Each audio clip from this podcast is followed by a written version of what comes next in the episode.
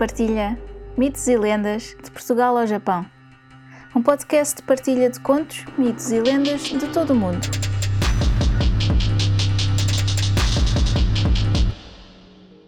Uma nota antes de começar. Todos os contos, mitos ou lendas têm versões ou variações.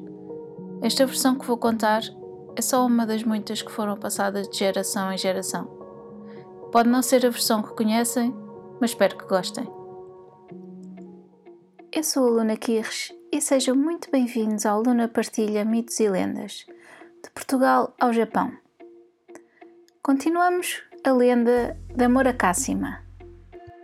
Nas tardes dos domingos e dias santificados, saía o carpinteiro da vila em passeio à fonte e ali se conservava horas inteiras com os olhos fixos na água da fonte, esperando a cada momento lobrigar lá no fundo alguma das desditosas encantadas. Quando começava a escurecer, voltava para casa e ia observar os três pães escondidos na arca. Tantas vezes abriu a arca que a esposa, na ausência do marido, foi ver o que a arca continha. Viu os três pães e ficou surpreendida. Conteriam os pães de algum dinheiro? Ou algum segredo do esposo apaixonado? Resolveu pedir informações ao marido. Não lhes toques, respondeu o marido, visivelmente incomodado quando a mulher o interrogou. Esta resposta simples e formal, maior desconfiança despertou na mulher. Em uma tarde de domingo, na ocasião em que o marido, debruçado na fonte, espreitava as moras, subiu a mulher ao sótão, abriu a arca e deu com uma faca grande golpe num dos pães. Imediatamente começou a sair sangue pela cutilada. Amedrontada, a mulher curiosa escondeu o pão entre os outros e fechou a arca à pressa. Nesse momento, o marido, debruçado na fonte, ouviu distintamente um enorme grito saído do interior e da parte mais funda das águas. Sentiu arrepiarem-se-lhe os cabelos e não soube explicar aquele fenómeno. A mulher nada contou ao marido. Chegou afinal a noite de véspera de São João, noite igualmente festejada por mouros e cristãos. Apenas começou a escurecer, dirigiu-se o artista para a fonte, levando nos alforjes os três pães. Estava límpida a atmosfera e a lua percorria o horizonte no seu trono de marfim. O carpinteiro sentou-se ao lado da fonte e esperou que desse a meia-noite. Logo que deu a hora marcada, tirou dos alforjes um pão, lançou-o dentro da fonte e disse em voz alta: Zara! Ergueu-se imediatamente do fundo da fonte um globo de espuma, tomando a forma de um véu branco de rainha em dia de núpcias, subiu, subiu e desapareceu com a velocidade de um relâmpago. Lídia! exclamou o carpinteiro no mesmo tom de voz, laçando o pão à fonte. Repetiu-se o mesmo fenómeno. Cássima! disse no mesmo tom e pela mesma forma. Soou um grito, repassado de dor, e as águas permaneceram quietas. Cássima! repetiu o artista num tom de voz forte e energético. Então as águas da fonte marulharam estrepitosamente entre os queixumes de pessoa aflita e quase ao mesmo tempo viu o carpinteiro segura pelas duas mãos ao gargalo da fonte uma formosíssima mulher. O que significa isto? perguntou o carpinteiro, atemorizado. Significa que estou condenada a passar séculos e séculos nesta fonte, respondeu a Moura soluçando. E de quem é a culpa? De tua mulher, que me cortou de um golpe a perna direita. Minha mulher, naturalmente, não teve consciência do mal que fez. Nem a culpo. Os fados foram-me adversos. Foi tua mulher o instrumento de que se serviram contra mim. Se tua mulher não fosse curiosa, ociosa. E todavia está inocente, apressou o marido. Bem sei, não lhe quero mal. Eu sei que dentro de dias ela há de sofrer as dores da maternidade. E para te provar que não lhe quem mal, ofereço-te este cinto com o qual a cingirás no momento das dores. E segurando-se com uma das mãos aos bordos da fonte, com a outra, ofereceu ao carpinteiro um riquíssimo cinto bordado a ouro e coberto de pedras preciosas. O carpinteiro aceitou a valiosa oferta e infeliz Cássima desceu ao fundo da fonte, dando dois angustiados gemidos que até cortavam os mais duros corações. Ficou o carpinteiro extremamente penalizado com a triste sorte da filha mais nova do governador, mas nem por isso deixou de perder a ocasião de experimentar o brilhante efeito que a lua produziria, refletido os seus raios nas pedras preciosas do cinto.